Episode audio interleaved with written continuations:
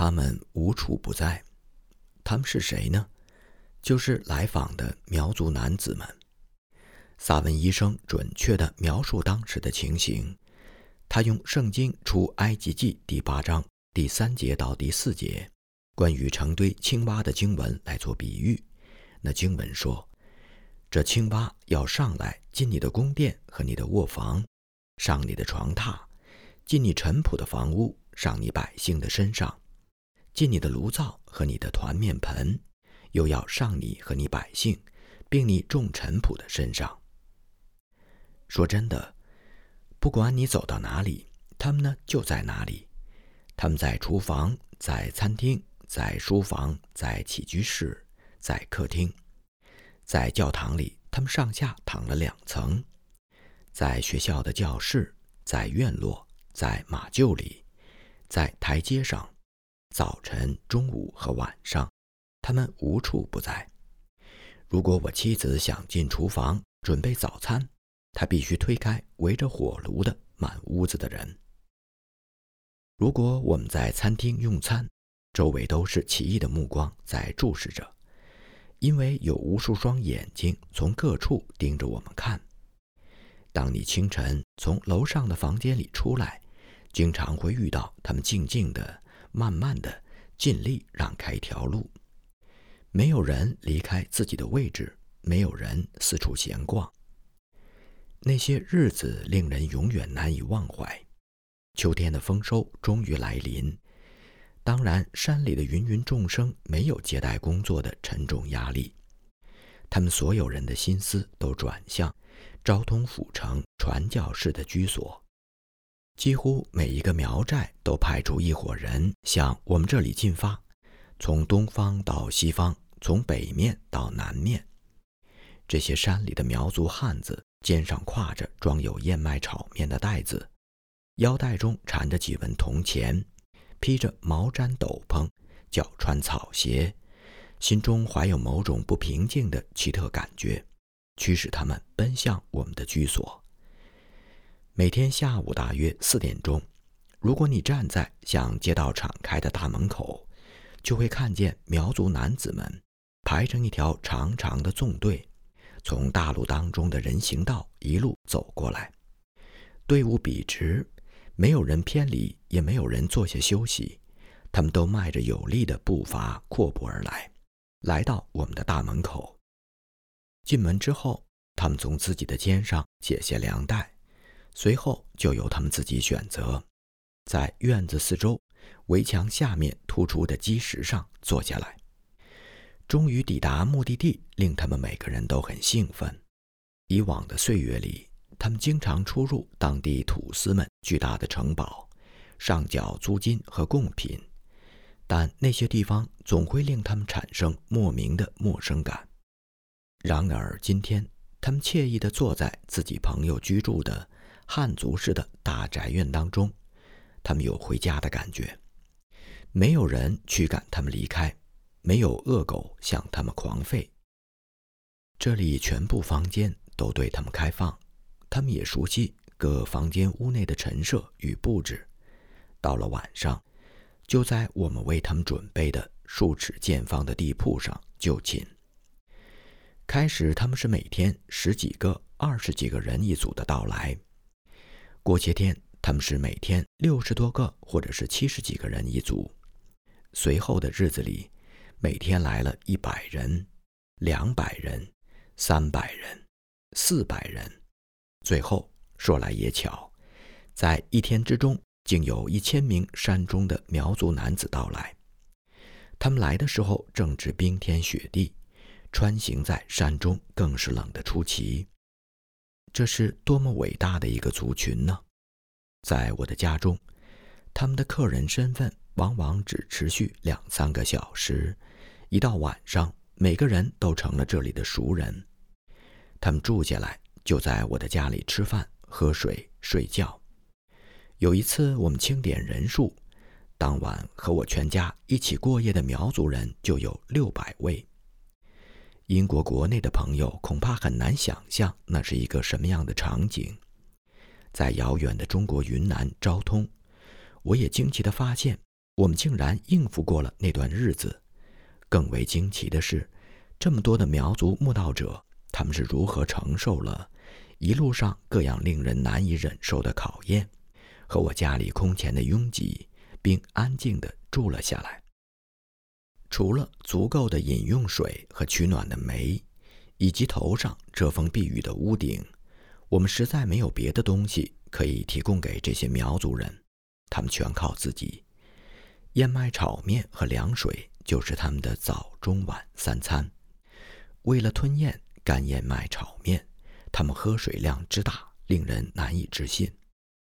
无需加热烹煮，首先在自己的碗里倒上凉水，用木勺舀取粗糙的燕麦粉加入，搅拌均匀后就可以食用。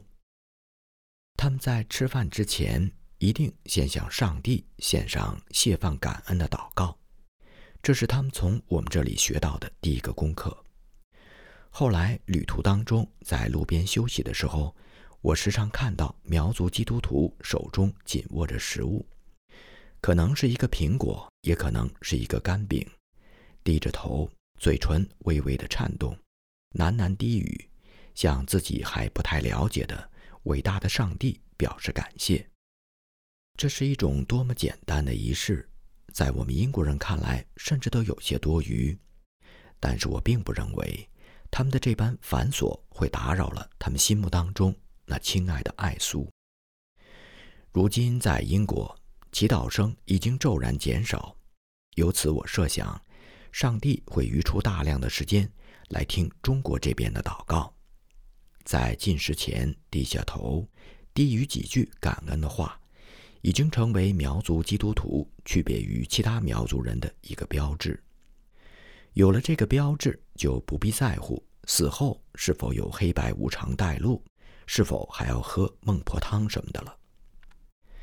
苗族墓道友们最大的愿望就是读书，他们需要关于耶稣基督的书籍。看来是我们的疏忽，从来没有设想到属灵复兴会用这种方式到来。也就是说，我们根本没有准备适合于苗族人的福音书册。我们当中没有一个人懂得苗语，因此最初只能用汉语进行全部的教学。很快，我们原有的用大号字体印制的基督教书册就都卖光了。一有时间，我们开始教大家学习马可福音。看着这些从来没有摸过书、握过钢笔的。贫穷、宽厚又风尘仆仆的苗族汉子们，坐在桌前吃力地学习汉语的马可福音，令人心中五味杂陈，就好像让伦敦泰晤士河畔百蒙德塞一大群码头工人学习古文本的基督教教义。这些苗族人只能缓慢、十分笨拙的一个字一个字来念马可福音开篇第一句。神的儿子，耶稣基督的福音的起头。主后一千九百多年的今天，仿佛又回到了主耶稣的元年。这些苗族人真的一遍又一遍反复诵读上面这句话，渐渐的，对他们来说，这几个发音生僻、含义奇特的汉字。变得渐渐熟悉起来。相信在此之前，在中国基督教历史上还从来没有看到过这一幕情景：苗族汉子们模仿汉族孩子们在私塾当中大声朗读的方式，放声朗读《马可福音》。如此喧嚣的朗读声中，除非能够听到自己的声音，否则很难确信自己在朗读。所有人都专心致志朗读的时候，汇总起来的音量之大，可想而知。那些天，我们家中没有安静可言。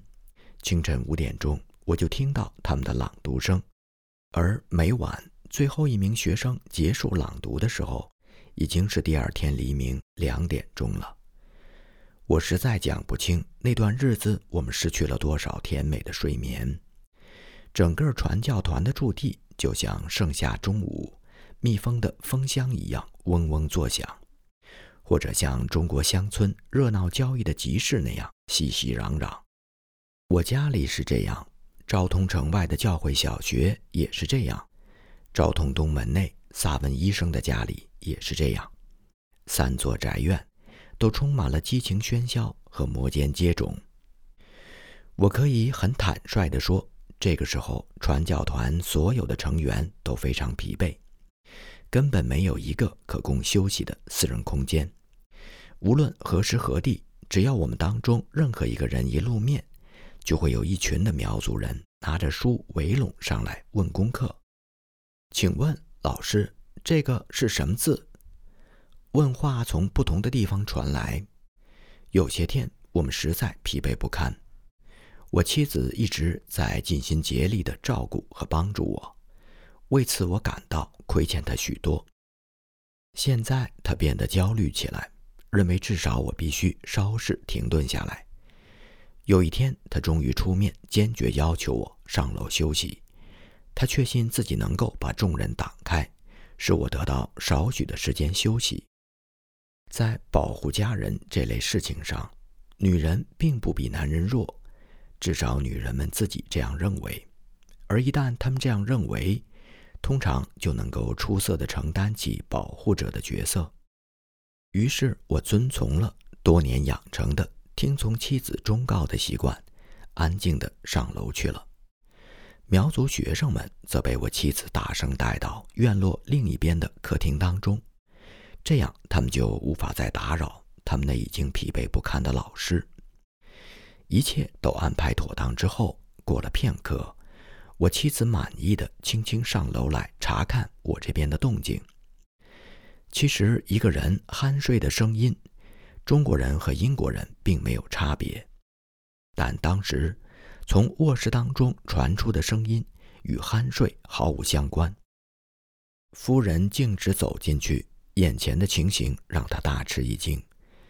疲倦的老师正坐在床上教十几个苗族人读书，这十几个人悄悄脱离喧嚣的人群，来到楼上我床边，独享着吃小灶的美好时光。多么可怜又失望的夫人呢？他们究竟是怎么进来的？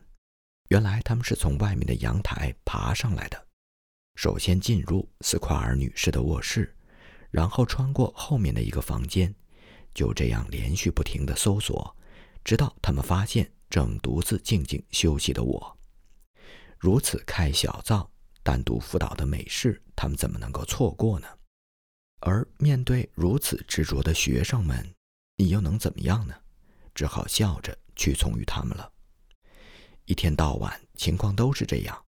这些苗族人如此的诚挚，使人怜悯的诚挚，使人不得不服从他们的意愿去帮助他们，别无选择。以前我们从来没有过这样的经历，但是当它来临的时候，我们都情愿充分享受其中的乐趣。每天晚上，我们的小教堂当中。例行举行了汉族人的礼拜仪式之后，还要举行苗族人的礼拜仪式。我的汉族朋友和同工李斯提凡先生，在那些天给予我巨大的协助。对于讲道，听众和我们一样都做了细心的准备。他们从来都是百听不厌，所以一个人不可能坚持讲完全场。李先生干得很出色，当时他还在学习苗语。这样就减少了开始阶段当中我的许多麻烦。几个礼拜之后，我们有了一些在苗族人当中工作的经验。礼拜无论对于讲道的人，还是对于听到的苗族人来说，都变得更加有趣。同样得益于李先生的鼎力协助，我们用简易的汉语韵文的形式排版印刷了圣经当中从创世纪到世界末日的故事。不久。这些小册子连同里面的故事，就传到了所有的苗家山寨。当然，这仅仅是一个权宜之计。我们希望尽快的能用苗族人自己的语言编写书籍送到他们的手中。由于苗族没有文字，也就没有文献作品，我们面临的艰巨任务是显而易见的。在这件事情上，我再次发现李先生是我大得力的助手。对任何一位西方宣教士来说，如果能够真心喜爱汉族人，是一件特别令人欣慰的事。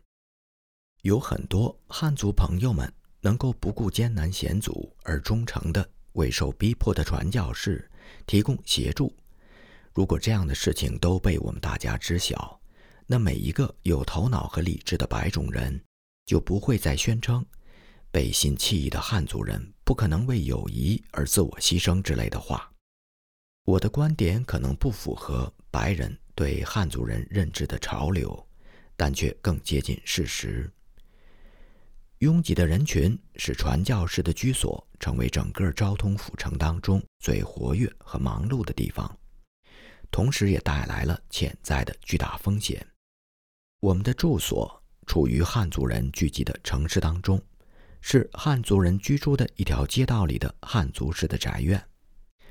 这座城市没有公共卫生机构，英国城市设有专门管理清洁卫生事务的官员，而在中国，只能由所在街区的百姓自己花钱雇佣专人来搞清洁卫生。如果你想有一个健康、清洁、卫生的环境，就必须自己承担起全部的相关事务。在寒冷的冬季里，环境状况还不是那么差。尽管每晚我们都为严重的火灾隐患而担忧，因为所有的屋子里都像沙丁鱼一样躺满了苗族人。只要其中哪一位稍有不慎，就可能把房子点着。在我们院落的各处，一些云南当地样式的灯笼，或者插在地上，或者悬挂在木结构房屋的壁架上。一个意外就会造成可怕的后果，然而火灾还只是令人恐怖的各种意外事件当中的小插曲。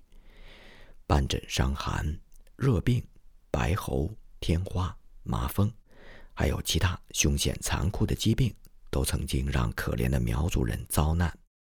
随着炎炎夏日日渐临近，这些凶残的病魔也在逼近我们。如果你家中有儿女，并且看到这些可怕的疾病正慢慢的在你家中滋生，你会毫不疑迟的立刻搬家。大家都认为应该采取一些预防措施。萨文医生一直明智的坚持警告和规劝我们。或许我可以讲述一段插曲来说明当时的情况。有一位彝族地主，他手下的几位苗族佃户，将主人的儿子带进昭通府我们的家中。大家住在一起，共同学习了一段时间。地主的儿子是一个可爱的青年，悟性聪颖，举止文静，总是在抓紧时间学习功课。他在我们的院子里生活了几个月，我的几个孩子都和他结为朋友。我们有几次看到他们在一起分吃同样的食物。起初我们对此并没有介意，后来我们竟然听到传闻说。这个彝族青年是麻风病患者，我们也发现周围的汉族人对他如临大敌。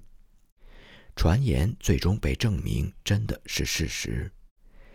聪颖伶俐的英国孩子们和一个彝族的麻风病人一起玩耍，还分吃他的食品。这件事情听起来令人感到相当的心酸。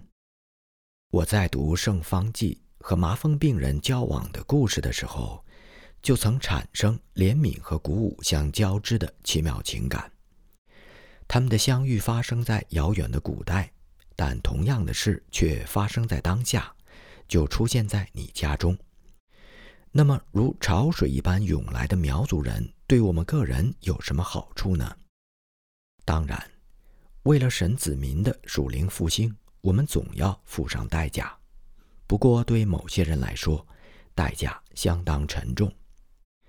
那位患有麻风病的彝族基督徒名叫王少社，我和他在一起度过的最后一夜，是他返回自己的村寨之后。那天晚上，我们住在附近的苗族人的家中。王少社带着他的几个彝族仆人和佃户赶了过来。我们唱完几首苗语赞美诗之后，他开始用彝族的语言唱赞美诗。其他的彝族人跟着他一起唱，在微弱昏暗的灯光里，他们蹲坐着，精神饱满地唱道：“这是充满鲜血的源泉。”结束聚会之前，我们用英文、汉语、苗族语和彝族语四种语言合唱了这首诗歌。过了没有多久，王少社去世了。他去见耶稣的时候，一定没有丝毫的窘迫和紧张，因为我们的主从来不惧怕麻风病。这就是主耶稣与你我的不同。那么，我们该如何对待络绎不绝前来的苗族百姓呢？我们可以告诉他们不要再来了。然而，这是一场不停息的属灵复兴运动。即使我们能够阻止，也不想那么做。有一件事情，我们能够做，而且也做了。我们把当下所面临的困难交托在创造天地万物，并使万物复兴的主耶稣的手中，请求他来开道路。当然，主答应了。那么他又是如何以他奇妙的方式为我们开道路的？在接下来的一章，我会马上告诉您。